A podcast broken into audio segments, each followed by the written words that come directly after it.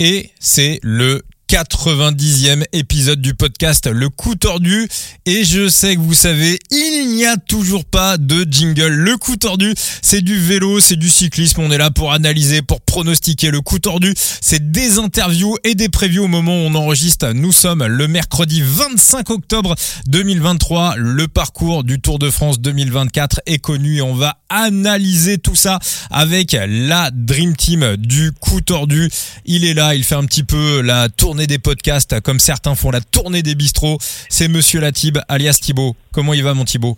Eh ben, je fais aussi la tournée des bistrots, tu sais. Hein. bah, voilà. oui, ça va bien. Voilà, bah, ouais, tu pourras, finalement, un jour, si dans, dans, dans Bistro Vélo, ils sont un peu en galère, s'ils cherchent quelqu'un, bah voilà, euh, ami de, ami d'Eurosport pour Bistro Vélo, vous avez la Tib. Il fait les podcasts, il fait les bistros et il est en pleine forme.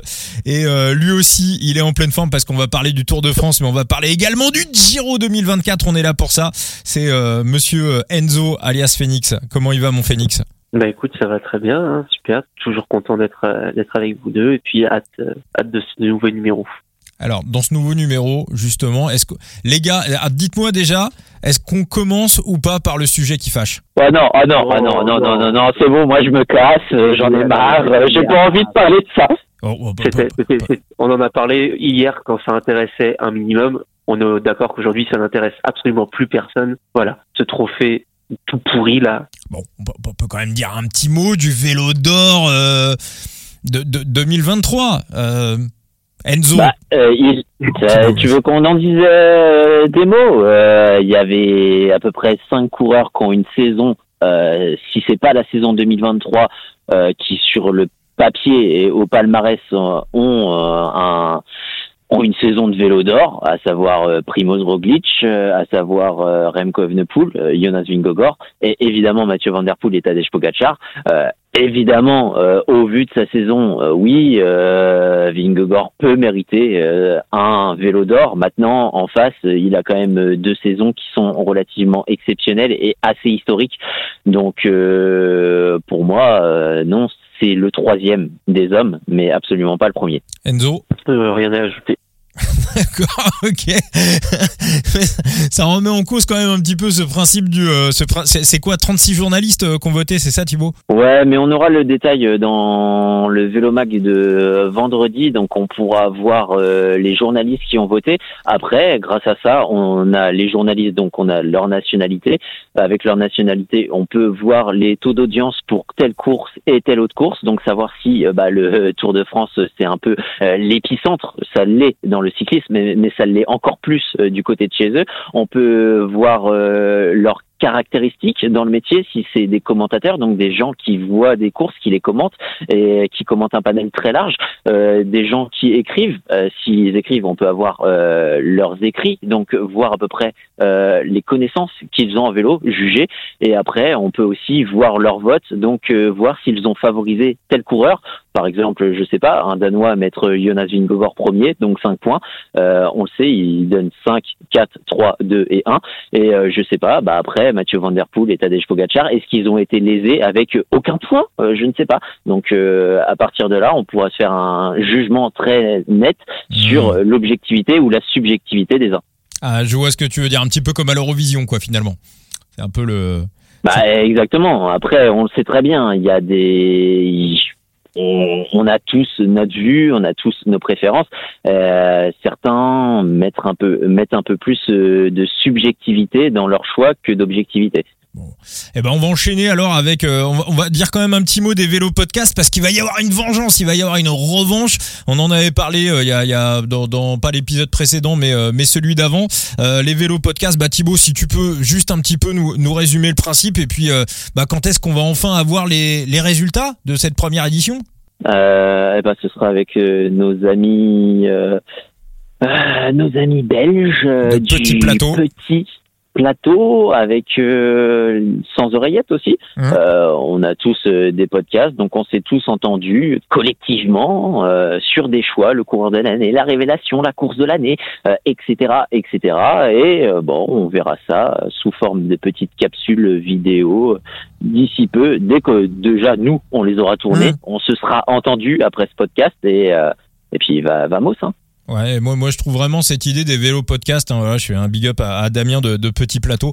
Je trouve vraiment cette idée euh, excellente. Et puis, j'espère que cette idée bah, va, va continuer, euh, va perdurer dans le temps. Et puis, pourquoi pas la, la développer Pourquoi pas un jour avoir un partenaire qui viendrait offrir des trophées, par exemple. Voilà, et on irait chercher les coureurs ou les staffs, on irait remettre des, des trophées. On pourrait, voilà, le développer, que ça soit un petit peu plus institutionnel à travers, euh, à travers le temps, avec d'autres podcasts qui nous rejoindraient au fur et à mesure je trouve, voilà, en tout cas, je trouve vraiment euh, euh, l'idée euh, très très bonne pour cette première édition. Et puis, bah, j'espère que, voilà, j'espère qu'il y aura d'autres éditions des Bello Podcast et puis que c'est le début d'une grande et belle aventure. on va tout de suite passer, si vous le voulez bien, sur euh, l'analyse de nos grands tours 2024. On a le parcours du Giro, on a le parcours du euh, Tour de France. Et euh, Enzo, je vais me tourner vers toi. Est-ce que je, vais y aller cash, Phoenix Est-ce que pour notre ami Mauro Veni, c'est pas le moment de passer la main? De plus en plus, il me fait un petit peu penser à, à Jean-Marie Leblond début des années 2000 ce qui serait peut-être pas. Euh, est-ce que c'est pas le moment de voilà de, de, passer à autre chose? Euh, Eh ben écoute, s'il s'était entêté dans son idée de 2022-2023 à proposer un parcours euh, assez inégal et surtout très difficile, voire insurmontable en troisième semaine, ce qui bloque la course, j'aurais été d'accord. Là, il a pour lui, hein, on va, rendre à César ce qui appartient à César, euh, tenté le changement. On n'a pas un parcours qu'on pourrait appeler type Giro, euh, de toute façon, c'est clair, hein, l'orga va absolument éviter de revivre les purges des deux dernières saisons. Voilà. Donc, euh, on a un parcours, un Giro beaucoup plus équilibré, même si la troisième semaine risque encore d'être la plus difficile. Mais honnêtement, rien à voir avec ce qu'on a eu l'année dernière il y a deux ans. Euh, des difficultés réparties de manière plus homogène et surtout euh, l'année dernière, le, sur trois semaines, on avait à peu près 51 000 mètres de dénivelé, positif. Cette année, ça va être 42 000 mètres. Donc, on perd 9 km de dénivelé positif sur trois semaines. Et 42 000 mètres de dénivelé positif, c'est assez peu. C'est même très peu sur la, tendance des derniers grands tours. En tout cas, Tour de France et Giro. Euh, donc on va voir, on va voir ce que ça donne. Après, effectivement, ça ne donne pas le, parcours le plus bandant du monde, très loin de là. Mais euh, l'année dernière, on, on pouvait s'enflammer sur certaines grosses étapes et on a vu ce que ça donne au final. Hein. C'est cadenassé, ça bouge pas jusque dans le dernier kilomètre de la dernière ascension parce que bah ils attendent tous soit le, le dernier chrono, soit euh, en 2022 c'était euh, la, la enfin la, la, Marmolada qui était ascension terrible et ça s'est joué dans les quatre derniers kilomètres alors que la course durait trois semaines. Voilà. Donc est-ce que je suis emballé par le parcours? Non. Est-ce que j'ai plus d'espoir que les deux années précédentes qui du mouvement? Oui. Thibaut, comment tu l'analyses, toi, ce parcours du euh, Giro 2024 bah, Je pense que Enzo a tout dit. Hein. Ce parcours du Giro, il est absolument pas sexy, mais c'est voulu euh, du côté de Verny et c'est très malin. Euh, il a vu l'intérêt des uns des autres, euh, des coureurs notamment, euh, potentiellement en 2024, coûte que coûte, de privilégier le Tour de France. Et lui, son but, c'était d'attirer ces coureurs pour faire le doublé. Maintenant, est-ce qu'avec le tracé du Tour de France, on le verra, est-ce que c'est vraiment tentant d'aller tenter un doublé et surtout de le réussir? Euh, peut-être pas, mais par contre, euh, oui, ça peut ouvrir les portes à, un doublé. Donc euh, de ce côté-là, c'est malin. Maintenant, le parcours, ouais, il n'est pas précis pour pour les suiveurs. Ce sera les coureurs qui qui feront la course, mais on devrait quand même avoir une belle part pour les baroudeurs, et ça, c'est c'est déjà une belle chose. Toi, Enzo, tu as quand même noté deux trois petites étapes sympathiques sur ce Giro 2024. Oui, bien sûr. Après. comme j'en ai déjà parlé, mais, mais tout n'est pas acheté non plus euh, des choses qui sont un peu aberrantes, mais, le, notamment les deux premières étapes sont, plutôt sympas. Euh, on a un départ dans la région de Turin. Euh, et euh, alors, on va y avoir l'ascension de Superga en cours de, en cours de route sur la première étape, mais par son versant le plus simple et surtout à plus de 50 km de l'arrivée. Donc, pas trop d'influence. Mais tu as, la, la Madeleine qui est un autre, une autre ascension dans, dans les alentours de Turin, 6 km à 7,5%, et le sommet là sera situé à une vingtaine de kilomètres de l'arrivée. Donc, avoir, il euh, y, a, y, a, de quoi faire quelques petits dégâts, euh, ou en tout cas de, de, de permettre à un petit groupe d'aller se jouer la victoire euh, au, terme d'un sprint réduit. Et c'est surtout la deuxième étape qui arrive au sanctuaire, sanctuaire d'Europa. Euh, Sanctuaire d'Europa, donc c'est 12 km à 6%. On va avoir, faut pas se leurrer, hein, une, pure course de côte, euh, même s'il y a deux petites ascensions juste avant. Tout va se jouer dans cette ascension qui est euh, qui est mythique notamment pour la, la performance qu'avait réalisé euh, Pantani sur le Giro 1999, où sa chaîne saute au pied de l'ascension. Il se retrouve décroché du groupe des leaders, toute son équipe l'attend et il remonte tout le monde un par un, un par un, un par un, un par un. Bon, euh, il aura mal fini ce tour 99. Hein. Ça aurait été le début de la fin pour lui malheureusement. Mais voilà, Europa reste reste dans l'imaginaire collectif comme euh, le l'endroit du, mythique retour du pirate. Qu'est-ce qu'on a d'autre comme comme étape sympa Sinon, après tu vas avoir quelques étapes de sprint qui vont suivre. Euh, si j'avais vu la quatrième, ils en parlaient comme du mini mini San Remo.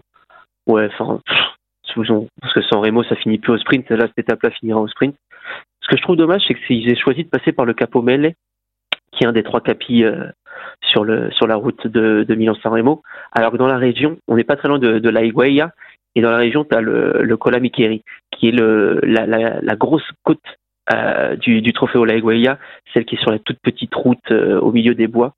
Et ouais, je pense que ça aurait été quand même vachement plus sympa de passer par là parce que tu pouvais vraiment faire quelques quelques trucs beaux, euh, quelques petites attaques pour les pour les meilleurs punchers. Mais bon, voilà, on aura un sprint. Euh, septième étape, on a le chrono. Un long chrono de 37 km, majoritairement plat, sauf sur les six derniers kilomètres, parce que pour monter à Pérouse, du coup pour aller à Pérouse, ça monte. C'est pas hyper violent, mais c'est euh, c'est assez irrégulier. Hein. Ça va se faire en, palier. Mais vu que tu as 31 km de plat juste avant, euh, je pense qu'on est quand même euh, sur un parcours qui devrait avantager euh, principalement les, les gros rouleurs parce qu'on n'aura pas non plus de gros pourcentages jusqu'à Pérouse. Sinon, on a quelques étapes qui se ressemblent un petit peu. tu as le Prato di Tivo avec qui va être une course de côte. Euh, t'as Cusano Moutri qui devrait être aussi une course de côte. Europa l'aura déjà été. Un petit, pardon, excusez-moi. Un petit peu dommage euh, d'avoir ce genre de répétition, même si c'est à plusieurs jours d'écart, ça, ça sonne un peu comme des redites. Euh, donc c'est un, un, peu un peu dommage. Hum, après, euh, après, on va arriver à une étape qui va être intéressante. Ça va être celle de, de Livigno, mhm. euh, qui va être qui va être en, en, en c'est quoi, c'est 14e ou 15e semaine, si je dis pas 15e, 15e étape, il me semble. 15e, ouais. 15e étape. Euh, là, ça, semaine, ça fait beaucoup. ça, c'est l'ultra grand tour. Ah, là, ça rigole pas. Et donc oui, donc une arrivée à Livigno qui est pas le col le plus difficile, mais qui va être précédé de la, Forcola, la Forcola di Livigno, qui lui, par contre, fait 18 bornes à 7% de moyenne. Donc euh, il y a moyen de bien bien écrémer euh, en amont. Euh, Est-ce qu'on parle de l'étape de l'étape du Stelvio? Oui. Je, oh, honnêtement, je c'est dommage. Alors, euh, j'ai lu quelques voix dissonantes qui trouvaient que ça pouvait être très intéressant de l'avoir aussitôt dans la course avec 100 bandes de plat derrière. Je fais pas partie de ces voix dissonantes. Qui sont ces gens? Qui sont ces gens, honnêtement? J'ai vu, j'ai vu, j'ai vu des, j'ai vu des choses écrites dessus. Non mais j'ai vu, j'ai vu. Euh, non. Euh... J'aime l'optimisme, hein, j'aime beaucoup, mais tant que j'aurais pas sous les yeux une dinguerie dans le Stelzio à 150 km de l'arrivée, j'y croirais pas surtout avec son, bande de plat derrière. Et c'est pas les, euh, deux ascensions finales qui vont mais en lendemain de journée de repos, je sais pas, je sais pas. Mais néanmoins, l'étape du lendemain est, est, quand même très belle. Oui, alors le lendemain, on arrive à, on, on rentre, on rentre vraiment dans les Dolomites et euh, avec une arrivée au Passo del Brancon, on a 160 bornes avec un enchaînement de, de quatre vraies difficultés. Aucune, par contre, ne va être très pentue. Euh, la plus pentue, c'est la première, à 7,5% de moyenne à 9 bornes. Mais après, ça va être 20 bornes à 5%, 13 bornes à 6,5 et 12 à 6,4. Donc ça va beaucoup monter, mais c'est pas. Euh, en fait, c'est typiquement dans la veine de ce que Veni a voulu faire sur ce Giro. T'es en Italie, t'es sur le Giro, t'es obligé d'avoir des ascensions. Par contre, t'as rien qui fait trop peur. Tu, là, tu incites à l'attaque. Moi, cette étape-là, vraiment, elle incite à l'attaque. Si tu si avais mis un col de 10 bornes à 10% tout à la fin, tu peux faire ce que tu veux avant, il se passera rien. Là, si tu attends le dernier, le col, 12 km à 6%, bah, il va pas se passer grand-chose si, si tu tombes pas en amont. Donc, cette étape-là, même si c'est pas celle qui a présenté les cols les plus, enfin, les plus euh, apeurants, on va dire, hein, les plus, terrifiants, euh, ça appelle euh, aux attaques et aux stratégies un peu un peu farfelu. Après, t'as le, t'as, ça doit être un sprint le lendemain à Padoue. Euh, tu vas avoir euh, la 19e étape, c'est euh, ça, arrive à Sapada. La dernière fois que le Giro y est passé, c'était en 2018 de mémoire. C'est Yates, Simon Yates qui l'avait gagné. C'est pas le type de col où tu vas faire de gros gros écarts. Lui, il avait réussi à, arriver en solo si les souvenirs sont bons, mais c'est pas ici que le que le Giro se joue. Par contre, la vraie étape que j'attends, c'est la 20e. Euh, 175 km avec la double ascension du Monte Grappa. Alors sur les tout premières rumeurs qui étaient sorties, euh, en fait on avait un profil avec une seule ascension du, du Monte Grappa en plein milieu du parcours et un final tout plat, genre 50 bandes tout plat. Je dis putain s'ils font ça pour l'avant-dernière étape, bon merci. Et au final non, agréable surprise, c'est une double ascension, c'est-à-dire que à partir de 100 km de l'arrivée, tu commences à monter, tu descends, tu remontes, tu descends et t'arrives. Et le Monte Grappa, c'est 18 bornes à 8% de moyenne, une descente bien technique. Vraiment, euh, là encore une fois, et surtout que c'est la dernière étape. Il y a. Mais justement, c'est la dernière. Enzo. Non, non, mais, euh, non, non, pour rien jusqu'à ce moment-là. Moi, je peux, on peut plus rien pour eux. On peut plus rien. Non, non, non, non, mais c'est pas ça. Mais est-ce qu'on avait vraiment besoin de faire une arrivée en descente sur cette étape Honnêtement, avec euh, comment aller, est-ce qu'on pouvait pas faire arriver au sommet euh, du Monte Grappa Non, tu sais pourquoi? Parce que si tu fais une arrivée au sommet, il se passe rien dans la première ascension. Ouais, mais enfin, faire Non, prendre des risques inutiles après, euh, avec toutes les circonstances qu'on connaît, toutes les, toute l'actualité. Ah, attends, il y a- y a sûr que le que en Giro. dernière étape, une arrivée en descente, ce soit. Non, mais Oui, il n'y a pas que le Giro, mais il y a un moment, euh, je trouve que c'est inutile. Honnêtement, inutile. Alors c'est vrai que si on va du, du point de vue sécurité, Thibaut, euh, t'as peut-être pas tort. Surtout si ce, si, si, si ce Giro doit se jouer à la dernière étape parce qu'on a des écarts resserrés, qu'on a des coureurs qui ont envie, euh, tu peux aller les pousser à la faute dans cette euh, potentielle dernière. Ouais. C'est inutile alors que la montée peut se suffire à elle-même. Et Ah. Nibali, comment il a remporté son dernier Voilà, c'est ce que j'ai- c'est ce que j'allais Ah. dire, Enzo. C'est que sommet, ça a permis de créer du mouvement et Ah, de sortir Steven. Kruijswijk. Ouais. Exactement. Au, autre temps, autre mœurs. Ah, alors c'était pas il y a 20 ans non plus. Oui, mais je te rappelle qu'on tend vers un cyclisme un peu plus euh, sécuritaire.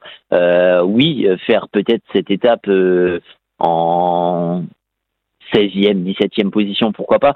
Euh, en dernière position, le dernier jour euh, à enjeu, euh, je trouve ça honnêtement euh, très très présomptueux et très dangereux. Tu mets, que ça, tu mets ça avant la dernière journée, il se passe rien sur cette étape. Genre vraiment, tout- l'intérêt d'a- d'avoir ce tracé exact à cet endroit-là exact, pour moi c'est le meilleur moyen que cette étape soit utile. Tu la mets avant plutôt. On, on ne se mariera pas Ouais, du coup. Enzo. Non, non, ça c'est sûr, mais. mais bon, mais, mais voilà, je sais pas, moi, c'est. En tout cas, ça va être l'ascension la plus difficile du Giro, quoi, et c'est 18 bornes à 8%. et est-ce que C'est le mise à part. est-ce que est-ce que si jamais le temps est mauvais et que la route est dangereuse, est-ce que du côté de l'organisation, on n'a pas aussi l'idée d'aller euh, bah, faire comme t'as dit Thibaut, aller euh, verrouiller les temps en haut de la deuxième as- ascension et puis et puis basta. Il a peut-être peut-être là que la deuxième ascension et euh, la, la deuxième option est peut-être aussi sur la table. C'est c'est possible aussi. C'est Possible, hein. possible. Ah, maintenant, euh, on, on peut bifurquer peut-être euh, au-delà de cette étape, euh, excuse-moi Enzo, euh, sur, euh, sur l'intérêt de, de ce Giro et peut-être euh, avec le Tour de France, ça va être une belle occasion, mais euh, les sprinteurs quand même, ils- ont des occasions. On pourrait avoir un plateau de sprinteurs sur euh, le Giro qui est, euh, euh, c'est typé championnat du monde du sprint. Bah moi ouais, t'as, t'as- t'as au moins 7 étapes, minimum 7 étapes. Moi, je me suis posé la question sur Olaf Koy. Euh, rappelez-vous, au départ, il devait pas rester à la Jumbo Visma. Est-ce que du côté de la Jumbo, on n'a pas eu des fuites, des fuites sur ce sur ce parcours euh, 2024 Et euh, voilà. Du coup, euh, si on met... Euh, je sais pas. Je sais pas parce que ça dépend des objectifs de Wood Van Aert et Wood Van Aert a dit euh, qu'il voulait euh, être sur le Giro et qu'il voulait être sur le Giro en tant que leader. Donc Ouais. euh, est-ce que tu mets un Olaf Koy et tu prives Wood Van Aert de potentielles occasions euh, hmm, la- Point d'interrogation. Est-ce que, si on retire les, les sprints massifs, est-ce que Van Aert a quand même un, un terrain de jeu suffisant pour à la fois faire poisson pilote pour Olaf Koy, euh, on les a vus faire dernièrement sur le Tour de Grande-Bretagne, et aussi pouvoir aller jouer sa carte et croquer, je sais pas, trois étapes? Il y a, il y a, il y a Je ce vais pas faut. te mentir. je vais pas te mentir, au vu du tracé, au vu des capacités de Wood Van Aert, au vu aussi du chrono, Wood Van Aert, si il venait à se jouer dans sa tête un classement général en fonction des France, il pourrait aller faire de très belles choses. Hein. Oui, de la gagner, il y a quand même, il c'est quand même présomptueux, mais il peut aller faire quelque chose. Je, je, je pense que ce, sur ce type de parcours, un top 10, c'est très loin d'être un rêve inaccessible. Alors, par exemple, une étape comme euh, Prato di, Prati di Tivo, euh, c'est une ascension qu'on avait déjà vue sur le sur Tirreno en 2021. Il fait deuxième. 2021. Alors oui, au général oui, mm. mais euh, mais sur cette étape en particulier, donc la dernière ascension qui est identique, il fait neuvième à 45 secondes de Pogacar. Ouais. Sur sa ascension. En sachant que tu as 70 bornes de chrono, après, à voir comment il va gérer les chronos l'année prochaine. Cette année, il en avait strictement rien à faire.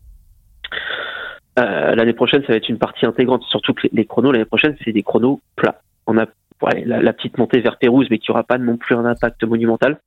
Et sur les 70 km, on a, au moins 60-65 qui sont tout plats. Il va falloir quand même être un sacré rouleur, surtout que t'as pas de, pour les grimpeurs, t'as pas de vraies grosses grosses montagnes pour te récupérer derrière. Donc on, est probablement plus sur un, un, parcours qui va convenir à un grimpeur rouleur cette année pour le Giro si, euh, si, si on vient avec cette idée en tête de pourquoi pas tester euh, tester euh, Vandart sur un classement général, euh, je sais pas s'ils le diront, je pense qu'ils le diront pas.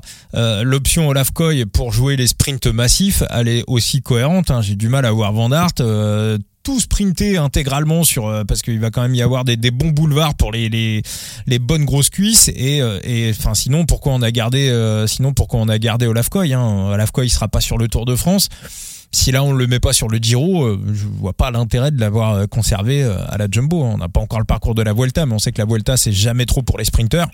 Donc là, ah, les, deux peuvent cohabiter hein, pour moi. moi je pense. Hein. Tu peux cohabiter et puis même. est-ce qu'on, au vu des occasions sur le Tour de France, est-ce qu'on mettrait pas un, un Olaf Koy possible hein ah, c'est pas, j'ai, ouais, j'ai pas l'impression que ça soit euh, trop dans l'ADN de la Jumbo euh, ces, ces, dernières années. Problème, ouais. Le problème de Coy, c'est que il est excellent, mais si s'il l'emmène pas, on, on l'a déjà vu régulièrement avoir des problèmes de placement.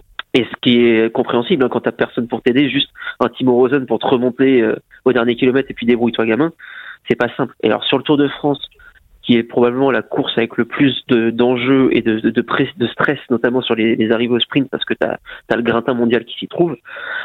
S'il a personne pour l'emmener, et puis ils vont pas mettre, ils vont pas séparer l'équipe en deux entre Vingegaard et lui, ça c'est clair et net. Alors que sur le Giro, il a peut-être plus de chances d'avoir une partie de l'équipe qui lui sera dédiée, je pense. Je pense pas que non plus sur le Tour de France on aille flinguer la porte euh, pour euh, pour euh, pour placer pour placer ah sur les sprints. Hein, je suis pas. Je suis pas convaincu. On va enchaîner sur le Tour de France. Euh, on a eu le parcours, donc euh, là on enregistre le mercredi 25 octobre, donc on a eu le parcours il y a quelques heures. Thibaut, est-ce que t'es hypé, est-ce que t'es excité par ce parcours concocté par Thierry Gouvenou et par Christian Prudhomme? Si t'avais une note à lui donner comme ça à première vue, tu lui mettrais quelle note? 7 hmm, sur 10. Hein. Ah, tu m'as fait peur, tu m'as fait flipper. D'accord. Donc beau parcours à première vue. Beau parcours, excitant. Euh, bon, il y a quand même pas mal de choses à redire sur le, fonctionnement des étapes euh, de montagne, notamment avec euh, ces vallées. ce qui est dommage hein, sur sur sur une étape où tu commences d'entrer dans Perros-Sourde et puis après tu as une vallée de, de je sais pas 80 km. là, ça reste bloquant. Euh, mais sur le papier, c'est sexy parce que c'est en tripartie.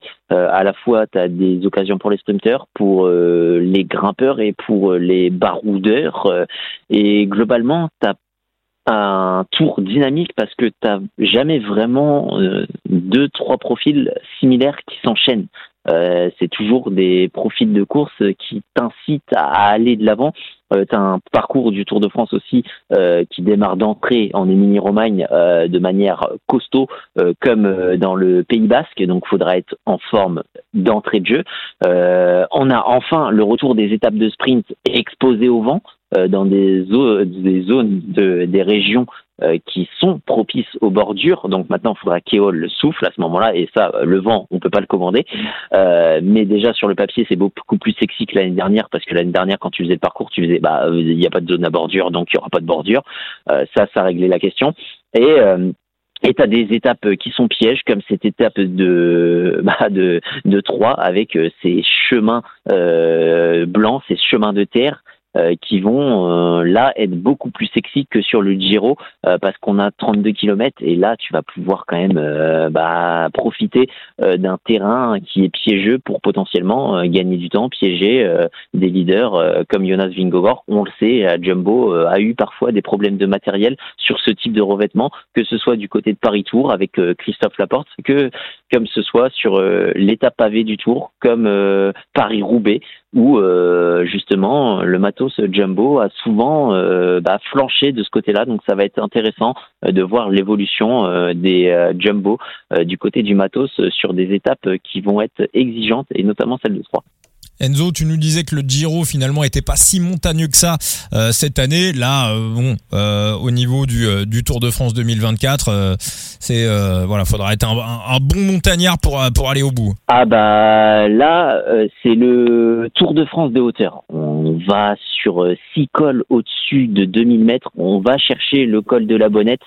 Et, et enfin, je l'ai je l'ai pas souligné aussi, c'est qu'il faudra être bah, en forme du début à la fin parce que le, le triptyque niçois euh, euh, en guise de fin, franchement, il est costaud. Donc euh, bon, euh, va y avoir la question de savoir laquelle des trois étapes va être un peu galvaudée ou lesquelles, parce qu'on on va peut-être avoir un chrono qui sera bloquant. Mais si tu as des coureurs qui sont pressants, notamment Tadej Pogacar ou Remco Evenepoel, tu peux transformer cette étape de la Couillole, par exemple, en véritable chantier. Comment t'appelles ça, toi, Enzo, l'étape de la, le col de. Tu l'aimes bien ce col-là, Enzo? Ouais, c'est le col de la Couille-Molle. Voilà. T'es hypé, toi, Enzo? Tu lui mets quelle note à ce parcours, euh, Phoenix? Euh, Non, mais je, je, suis là, par contre, je suis plutôt d'accord avec Tib. Euh, moi, j'attends juste de voir cette troisième semaine. Euh, parce que euh, on aura une réponse de savoir si c'est vraiment les coureurs qui font la course ou si le parcours a vraiment une importance primordiale. Euh, encore une fois, hein, je vais revenir sur les, les les, les Giri, pardon, de l'année dernière et de et de il y a deux ans, euh, c'est clairement le, le, fait que sur la dernière étape, euh, ça fasse peur à tout le monde qui se soit rien passé avant. Là, le fait sur le Tour de France, on aura, on le sait, au moins Vingegaard, très probablement Remco, potentiellement Pogachar, sûrement Roglic. Donc, euh, on va dire ce qui se fait de mieux en termes de, coureurs de, de grand tour. Et avec eux, ensemble, j'ai pas trop de doute sur le fait que ça attaque à tout va. Et ça apaiserait un peu mon cœur de me dire, ok, donc l'année dernière, moi j'adorais le look de la troisième semaine du Giro. Malheureusement, il n'y avait pas forcément les coureurs pour rendre hommage aux, très difficiles étapes de montagne qui avaient été tracées. Donc j'attends de voir. Parce que le chrono en 21e étape, c'est un pari. Hein, et c'était pas un pari gagnant pour le Giro l'année dernière. Mmh. Thibaut, est-ce que... Maintenant, il y a... Bah, excuse-moi, mais euh, il y a quand même euh, bah, toute cette question de savoir euh, où vont s'aligner Tadej Pogacar. Euh, il semble mhm. avoir des vues peut-être un peu plus sur le Giro, mais euh, s'il y a Remco Evenepoel et Remco Evenepoel de là, on le chaud, on souffle froid. Du côté de Patrick Lefebvre, on dit bon, le Giro lui convient bien, on en a discuté, il est fortement intéressé, donc on risque peut-être de faire un doublé Giro Tour de France, mais peut-être faveur au Giro. Euh, et peut-être potentiellement on skipperait le Tour de France et, euh, et dans ce cas-là ben t'enlèves peut-être euh, deux coureurs et si t'enlèves ces deux coureurs honnêtement euh, je pense que c'est pas Primoz Roglic qui va faire le spectacle face à Jonas Vingegaard et là on peut avoir un tour euh, qui est franchement assez petit qui risque d'être chiant. C'est le risque. Hein si t'as pas les bons acteurs, en fait le problème c'est ça, si t'as pas les bons acteurs, il faut les acteurs. Hum, hum. Et euh, bah justement, je vais revenir euh, Enzo sur un truc que tu disais en début de podcast. Tu disais qu'il y avait 40, euh, je crois 42 000 de mètres de dénivelé, 42 000 mètres de dénivelé positif sur le Giro. On est à peu près dans le, la fourchette de Remco Evenepoel, la fourchette qui lui avait permis de, gagner euh, la Vuelta 2022 et c'est aussi un petit peu ce que tu expliques très souvent Enzo sur Remco Evenepoel que oui c'est un mec qui peut gagner des grands tours, mais on va dire des grands tours relativement accessibles avec pas de la montagne de dingue. Euh, en veux-tu, en voilà. C'est un petit peu l'analyse que tu as de Remco, hein, si je reprends, euh, si je reprends ce que tu nous as dit dans les dans, dans, dans les podcasts. Donc finalement, est-ce que ce Giro est pas complètement euh, taillé pour Remco Evenepoel? Alors pour aller un peu plus loin dans le dans le truc, c'est que en fait, on sait toujours pas ce qu'il vaut en très haute montagne face aux meilleurs. Euh, on, sur le Giro, malheureusement, il a dû abandonner. Sur la Vuelta, dès les premiers kilomètres de la première grosse étape de montagne, donc ça veut rien dire. Enfin, s'il avait pété dans le Tourmalet, on aurait pu dire, ok, l'enchaînement de col à haute altitude, il kiffe pas. Là, il n'y a aucune réponse qui a été apportée. Moi, ce que je dis, c'est que je ne sais pas. Et vu de ce, vu de ce que montre Remco, je pense que face à des Vingegaard, bon Pogachar notamment, il est clairement en dessous sur les étapes de haute montagne. On aura la réponse un jour, j'en suis persuadé. Ceci étant dit, quand tu regardes le parcours du Giro, et ce que je disais tout à l'heure, c'est que pour moi, c'est un grimpeur rouleur qui doit le gagner et qui va le gagner. Pour moi, c'est un parcours qui est vraiment parfait pour lui. Enfin, il y a, y a vraiment le, Giro cette année, c'est un parcours pour Remco. Voilà. L'année dernière, je pensais pas, et on n'aura pas la réponse au final, mais chacun aura son avis dessus. Mais pour moi, c'était pas un parcours pour lui cette année, c'est typiquement un parcours taillé, euh, taillé Remco. Et honnêtement, même s'il y a Pogacar en face, mmh. je sais pas sûr si je mets Pogacar favori. Alors c'est vrai que depuis euh, très longtemps, du côté de la de, de chez Lefebvre, on nous vendait que le Tour 2024 serait euh, l'objectif principal prioritaire de Remco Evenepoel. Et puis là, aujourd'hui, Thibaut, il semble qu'on change un petit peu de discours. On réfléchit à un doublé. Voilà, on a vu les parcours. Maintenant euh, tu vas regarder le dernier post Instagram euh, de, de Remco Evenepoel. Lui, euh, bon, visiblement, il est hypé par le tour. Donc maintenant, il va falloir savoir qui, qui dit vrai, qui dit faux. Et puis si on va voir le dernier poste de Tadej Pogacar, hein, c'est vrai que depuis quelques semaines, on nous parle du Giro du côté de chez UAE. Et puis si on va voir le dernier poste de Tadej Pogacar, il a l'air aussi complètement hypé par le Tour de France. Donc euh, donc voilà, va falloir voir un petit peu de, de quel côté on se place. il est tellement il est tellement hypé qu'il est parti à Singapour euh, avec sa, petite femme euh, se prendre un petit week-end avant le, le, le, petit critérium de de dimanche. Donc euh, bon. Ouais, euh, on commence à voir peut-être euh, des intérêts euh, pour un potentiel doublé du côté de, de Tadej Pogacar. Maintenant, à savoir quel doublé, Giro Vuelta ou Giro Tour de France? Ou, Petite question. Ouais. Petite question. J'aimerais bien avoir votre votre avis là-dessus. pour tenter le doublé de Giro Tour de France, que ce soit Remco ou Pogacar, qui semblent pour l'instant être les deux vers laquelle la tendance pourrait s'orienter, est-ce que ça vous dérangerait que un des deux fasse le Giro à fond et le tour en dilettante en mode chasseur d'étape ou pas Honnêtement, euh, je vais être, je vais être, je vais être honnête avec toi. Si il y en a un des deux, voire même les deux, euh, qui tentent euh, le doublé, que ce soit par la force des choses comme voulu, ils seront obligés d'être dans cette situation. Euh, je les vois absolument pas doubler pour faire un, un résultat au classement général sur les deux il euh, y a quand même euh, je, je, le dis, je le répète, bon, certains ne sont pas d'accord. Euh, les JO, ça a une propension moins attrayante du côté des cyclistes, euh, mais c'est deux coureurs qui sont fortement intéressés, qui ont mis des targets sur les JO. Donc, euh, à un moment, euh, tu peux pas avoir un pic de forme qui va s'étendre du Giro jusqu'au Giro. Je, suis entièrement d'accord, hein, honnêtement. Mais et du coup, pour moi, c'est pour ça que faire le doublé cette année, si tu t'appelles Vingegaard, Roglic, Pogacar ou Remco, c'est non. Parce que avoir un de ces quatre-là en mode chasseur d'étape sur le tour, honnêtement, genre, juste viens pas en fait. Ah, Remco peut-être, pour ah, prendre de l'expérience sur le tour. Non, non, faut arrêter, non, faut arrêter. Le mec, il a 24 ans, l'expérience, depuis ses 18 ans, le mec qui court avec les pros, il a gagné je sais pas combien de courses, il a déjà gagné un grand tour. Venir sur le Tour de France pour gagner des étapes, j'appelle pas ça découvrir le tour, c'est faire de l'expérience. Il viendra pas. Ça va rien euh, si, si, si tente le doublé, il viendra pas avec cette, euh, cet objectif-là. Moi, j'en suis, j'en suis convaincu. Mais il, il sera obligé euh, d'y aller euh, parce que par la force des choses, il va perdre du temps et il va perdre énormément de temps. Ouais, mais du coup, dans ce cas-là, genre, il va te retrouver, si vient avec la mentalité d'essayer d'accrocher un classement général, ce qu'il devrait faire, ce que n'importe lequel des quatre que j'ai cités devrait faire, et qu'il se rend compte que du coup, il n'a pas les jambes, euh, bah, moi, je pense que psychologiquement, c'est pas le meilleur moyen de préparer le tour de l'année d'après si tu veux en faire ton objectif principal. Enfin, je, je, pour, pour, moi, faire le doublé cette année, au final, quand je vois le, parcours du tour maintenant, ben, je, pense vraiment pas que ce soit une bonne idée. Et euh, notre ami Rafa Maika qui a évoqué un éventuel triplé pour Tadej Pogacar, Oui, on, bah on oui, parle ou toujours pas? plus, toujours plus, toujours plus. Qu'est-ce que tu veux dire Fais si ça t'amuse. Non, mais euh, tu sais, tu sais quoi C'est juste ils ont été piqués dans leur ego avec euh, le, le triplé assez exceptionnel et un Sepkus qui va remporter la Vuelta et qui te fait un triplé des grands tours avec euh, un travail monumental de de, de Gregario. Et ils sont piqués dans leur ego. Ils se disent, bah nous on peut faire mieux parce qu'on peut le faire avec Tadej Pogacar et pour le G6. Ouais. C'est c'est juste une bataille de grosses couilles. Mais pour, pour vous, euh, le, le- quand même, de- parmi les GOAT, le, lequel, lequel est le mieux armé pour réussir un doublé euh, Giro Tour de France et euh, voire réussir à claquer les deux? Vingegaard. On est d'accord. Je sais pas, ouais, Il automatiquement. il y, a, il y, a, il y a- il y a que lui. Il y a honnêtement Donc, lui, lui, vu qu'il s'en tape des, JO des Jeux Olympiques parce que le parcours n'est pas du tout pour lui, c'est le seul qui pourrait être vraiment à fond sur le Giro et le Tour et finir complètement cramé et mettre fin à sa saison juste après. Bah, c'est su- c'est surtout que le tour lui convient, mais totalement. Voilà, on y vient. Surtout avec la, On y vient. surtout avec la clôture à Nice. Dernière. Euh, La dernière semaine, elle, est- elle est vraiment parfaite pour lui. hein.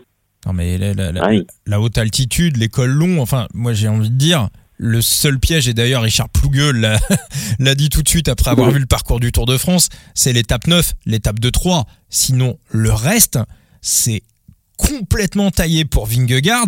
Allez, on va dire peut-être un petit avantage à Poggi sur les Pyrénées parce que les cols sont plus courts et Pogacar aime bien les, les Pyrénées. Mais j'ai envie de dire, c'est complètement taillé pour Vingegaard, mais c'est aussi complètement taillé pour Sepkus. hein. Alors, si Sepkus arrive en full leader, euh, ça, ça va être rigolo, hein, cette histoire.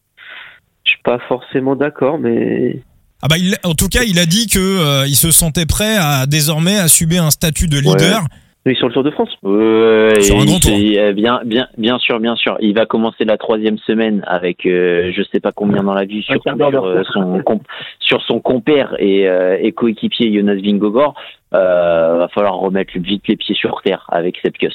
Après, euh, ouais, Ah, non, des, non, des, non, des non. cols La longs, seule- des cols hypothèse, la, ouais, la seule hypothèse où il pourrait avoir les nuts comme ça, c'est il refait un coup à la Vuelta et on lui offre des minutes gratuites. Euh, ce qu'on ne fera absolument pas sur le Tour de France. Ah oui. Donc euh, moi, pour moi, sur les deux premières semaines, il perd du temps et c'est irrémédiable pour espérer quoi que ce soit sur le Tour de France. Ah ouais? Bah, Moi, je pense qu'on est reparti pour un doublé de la jumbo. C'est euh, voir si euh, on, on va mettre euh, Stone Mittet, euh, qui est le vainqueur du Giro des U23, s'il va pas nous, est-ce qu'on va pas avoir un triplé de jumbo, jumbo Pe- sur- Peut-être, mais euh, mais dans ce cas-là, euh, Jonas Vingegaard, euh, bah, il clôture sa, sa première place sur son dauphin qui est Sepkus avec euh, 7-8 minutes d'avance. Ah, mais c'est aussi une probabilité. Hein. Ah ouais, c'est aussi, c'est aussi pour moi une, une possibilité. Et euh, Tonton, dans tout ça, euh, Primoz Roglic, Enzo, toi, tu le, tu le places où là, Tonton là? Qu'est-ce qui, qu'est-ce qui lui convient le mieux euh, pour toi? Euh, il va faire le tour, hein, de toute façon, la question se pose pas, c'est pour ça qu'il est parti. La- le vrai truc, c'est de voir comment il va, comment il va tourner chez Bora. C'est, si on a le Roglic version Vuelta 2023, il peut, il peut, il peut jouer les premiers rôles, hein, c'est, po- c'est podium minimum. De Vingegaard, j'ai pas jusque là. Mais il change d'équipe, euh, nouvel environnement, nouveau tout. Honnêtement, c'est trop difficile de le, de dire euh, comment il va terminer ce Tour de France, à quel endroit, à quelle place il va terminer ce Tour de France, tant qu'on l'a pas vu encore courir sous ces nouvelles couleurs. Mais il fera le tour, c'est sûr. Thibaut, toi, pour ce, ce, ce parcours du Tour de France, t'es Primoz Roglic, tu le vois, tu te dis c'est plutôt pas mal, Plutôt pas mal pour se faire bouffer par Jonas Vingegaard. mais pour jouer le podium? pour jouer le podium, oui, mais pour gagner, non. Oui, mais après, personne peut gagner contre Vingegaard là sur ce parcours-là. Je veux dire, à, mo- à moins d'un impondérable.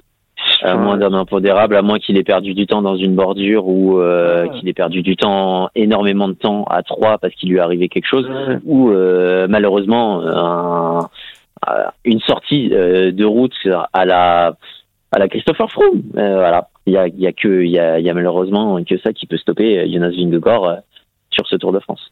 Bon, bah, Ouais, ouais, non. C'est- On est Et même en composant sans Wood Van Aert sur ce Tour de France. Ah, oui, oui, il a eu besoin de personne faut aussi, il faut aussi mettre ça en relief. Hein. Wood Van Aert euh, veut avoir son rôle de leader euh, du côté euh, du Giro, donc quid de sa place sur le Tour de France? Est-ce qu'il va être dans l'équipe? Est-ce qu'il va pouvoir être aligné dans l'équipe? Donc, faudra aussi peut-être composer du côté des Jumbo-Visma euh, sans Wood Van Aert et donc sans un couteau suisse. euh, ça peut être une épine dans le pied de Jonas Vingegaard. Euh, notamment sur ces étapes un peu clés, un peu plus euh, classiques flandriennes, où euh, à la fois le vent et à la fois le revêtement peut poser problème. En tout cas, du côté des euh, des bookmakers, des parieurs, euh, on va parler un petit peu euh, un petit peu cote hein, parce qu'il y a déjà des, des, des, PLT, des paris long terme sur ce Tour de France 2024. bon, la cote de Jonas Vingegaard, hein, tu m'arrêtes si je dis une connerie, Thibaut, elle était plutôt aux alentours de 1,80, 1,75 ces, ces derniers jours. Là, le parcours est tombé. j'ai pas fait, je, je, vais être honnête, hein, j'ai pas fait l'update. La dernière update que j'ai fait, c'est quand Roglic a été annoncé du côté de Jumbo et j'ai vu sa cote chuter de 12 à 10. Voilà. Pour Roglic et euh, ouais, bah Vingegaard, il est euh, Vingegaard est favori à 1,66. Euh, c'est quand même un peu ridicule. Euh, Tadej Pogacar à 3, après bah Primoz Roglic ah, il est à 6,50 désormais. Mais t'as vu la branlée qu'il a mis à, oui, bah Tadej Pogacar. Ouais, non mais c'est même à se demander si 1,66 c'est pas encore c'est pas encore c'est pas encore un petit peu un petit peu valu. Alors bien évidemment, il peut se passer tellement de choses d'ici là. Ouais, je pense que c'est pas, le moment. moment je, je pense que tu as des histoires sur les PLT. Euh, moi, euh, par exemple, euh, l'année où euh, Thomas gagne, on avait vu un petit déclin sur les courses à étapes de, de, de notre ami Christopher Froome, mais je me suis dit à ce moment-là, oui, il y a peut-être moyen de faire quelque chose avec Guérin Thomas, et je suis allé du côté de Guérin Thomas, et pas et L'exemple typique, c'est quand Christopher Froome a eu son accident. Euh, là, il y a eu des mises qui ont été, qui sont parties direct en opportuniste sur euh, Egan Bernal avant que, euh, avant que malheureusement, euh, bah, ça, ça close très vite. Donc, il y a des opportunités à faire, mais c'est peut-être pas le moment d'y aller. Ouais, ouais, faudra vraiment être hyper, euh, hyper attentif. Hein. Il peut se passer beaucoup, beaucoup de choses sur euh, ce, ce début de, de saison 2024. On va terminer euh, le podcast quand même. On va parler un petit peu des, des Français. On va dire que dans l'imaginaire collectif, la meilleure chance française de, de faire un bon classement sur sur un GC, sur un grand tour, ça reste David Godu. En tout cas, c'est lui qui a fait le meilleur classement ces, ces dernières années. Il a fait quatrième du Tour de France en 2022. Moi, je l'avais vu. Enfin, on l'a tous vu sur son euh, je crois que c'était sur euh, son débrief du Tour de France sur YouTube, quelqu'un lui avait posé la question sur le Giro. Et il se, il disait qu'il aimerait bien éventuellement aller tenter euh, sa chance sur sur le Giro et peut-être aller sur le Tour de France en électron libre. toi Enzo, pour David Godu, tu vois le parcours du Giro, le parcours du Tour de France, t'es Marc Madio, comment comment tu te places? Moi je vais lui demander, je fais petit, tu te la sens là, 70 km de contre-la-montre tout plat ou on va sur le Tour? Tu vas sur le tour. Voilà, c'est simple. D'accord. Toi, tu penses que euh, tu penses que qu'il faire sur le Giro, il y a trop de chronos sur le Giro. Enfin, il y a trop de chronos plats sur le Giro. Et pas assez de trop de Non, ouais, Et puis il perdrait. C'est pas un tour pour les grimpeurs. C'est pas un tour pour les grimpeurs. Thibaut, la même. On... David Godu, on lui remet une armée autour de lui avec du Lenny Martinez, du Romain Grégoire, et, euh, et on, on, on, se met bille en tête d'aller chercher un top 5 au Tour de France mais est-ce qu'on ne peut pas aussi attendre le parcours de la Vuelta et voir, on sait, euh, David Godu, c'est un coureur qui est taillé euh, Vuelta. Euh, maintenant, c'est vrai qu'il y a eu des déboires, c'est vrai qu'il a ses, capacités, mais c'est vrai qu'il a aussi ses limites. Et euh, moi, quand maintenant les étapes de montagne, ça se résume à de la moto GP, à un moment, quand tout David Godu que et tout talentueux que euh, tu peux ressentir des limites et une certaine frustration. Donc je comprends aussi l'envie euh, peut-être aussi de changer d'air. Hein. Ouais, je crois surtout que ça va dépendre un petit peu de qui va s'aligner sur euh, sur le Giro. Hein. Si on n'a pas Pogacar, si on n'a pas Vingegaard et ouais, si on n'a pas Remco Evenepoel sur le Giro, franchement, je suis godu. je voilà, c'est aussi un petit peu ce qu'il disait. Hein, mais mais mais ouais, mais on risque d'avoir on risque d'avoir des quelques quelques mecs qui vont tenter tu connais, hein, c'est la période des allergies. C'est pas la meilleure période pour David Godu euh, ouais, mais c'est aussi. Ce Giro, ce, Giro, est entièrement pas taillé pour David Godu. c'est aussi la période où il pleut pas mal et David Godu, c'est un mec qui préfère le mauvais temps italien. Là, par exemple, cette année sur le Giro, je pense qu'il serait éclaté. Hein. La, pluie tous les jours, euh, il, préfère largement ça à la canicule euh, du Tour de France. Donc voilà, c'est c'est à voir en tout cas, à analyser. merci à tous les deux pour ce coup tordu. Merci à toi. Et puis, euh, merci, euh, merci à toi. Et puis on, on va se retrouver euh, très très vite pour de nouvelles aventures. Il y a un gros un gros gros programme hivernal on prépare. Et puis aussi les, les résultats des vélos podcast. Hein. Vous avez été frustré par les résultats du vélo d'or. Bon moi je dis je trouve la victoire de Vingegaard totalement cohérente. Je sais je suis tout seul, mais c'est pas grave. Non non Avec mais Richard on Plouvier, a, on on est a deux, ja- on voilà. a jamais dit. Non non mais on n'a jamais dit que c'était pas cohérent. Mais on a dit que c'était pas cohérent face à la concurrence qui est en face. Euh, Excuse-moi, mais euh, absolument personne euh, dans l'histoire n'a eu deux championnats du monde pluridisciplinaires et deux monuments dans la même saison. Donc déjà, euh, la saison de Mathieu Van Der Poel est une saison de vélo d'or. Et la saison, euh, et je suis d'accord avec Enzo, et il a exactement ces termes-là, euh, la saison de Tadej Pogacar, on n'a jamais vu une saison pareille depuis Eddy Merckx. À partir de là, à un moment, quand tu parles d'une saison Merckx, euh, c'est une saison, euh, c'est pas une saison de vélo d'or, c'est une saison de diamant. Il lui manque juste le Tour de France. Bon, bah, je, je vais faire une team avec Richard Plougueux alors. On va, voilà. Qui, qui Et, like, et qui- le, et, le, et le rédac chef de Mais, et le rédac chef mais, de. mais, mais, mais on est d'accord, mais c'est toute l'ambiguïté de, de, de ce palmarès euh, face à cette année, c'est que tu as honnêtement cinq coureurs avec leur palmarès, ils ont eu une saison Mm. tellement exceptionnelle, et ils ont écrasé toute la saison à eux cinq, euh, qu'ils ont une saison de vélo d'or n'importe quelle année, sauf celle-ci. Et euh, malheureusement, pour Jonas Vingegaard, pour moi, euh, sa saison, elle est exceptionnelle. Elle vaut un vélo d'or, mais elle ne vaut pas un vélo d'or en 2023 face à Tadej Pogacar et Mathieu Van Der Poel. Eh ben, très bien. Bah, ça sera le mot de la fin, Thibaut. On te retrouve donc sur ton compte Twitter, ton compte X, Latib. Euh, Enzo, toujours présent également sur les réseaux sociaux. Analyste Phoenix, Enzo, t'allais rajouter un truc. Non, c'était moi. Et on se retrouvera sur d'autres euh, sur d'autres podcasts, euh, mon cher Vincent, avec que des petits invités. Donc je t'ai parlé. Exactement, exactement. Là, on vous prépare, euh, on vous prépare des choses, des, des surprises pour euh, cet hiver 2023. Encore merci à tous les deux. Puis n'oubliez pas de vous abonner aux réseaux sociaux du coup tordu également, euh, Twitter, TikTok, euh, Facebook et Instagram. On est présent absolument partout. Merci les amis. Euh, ciao, ciao.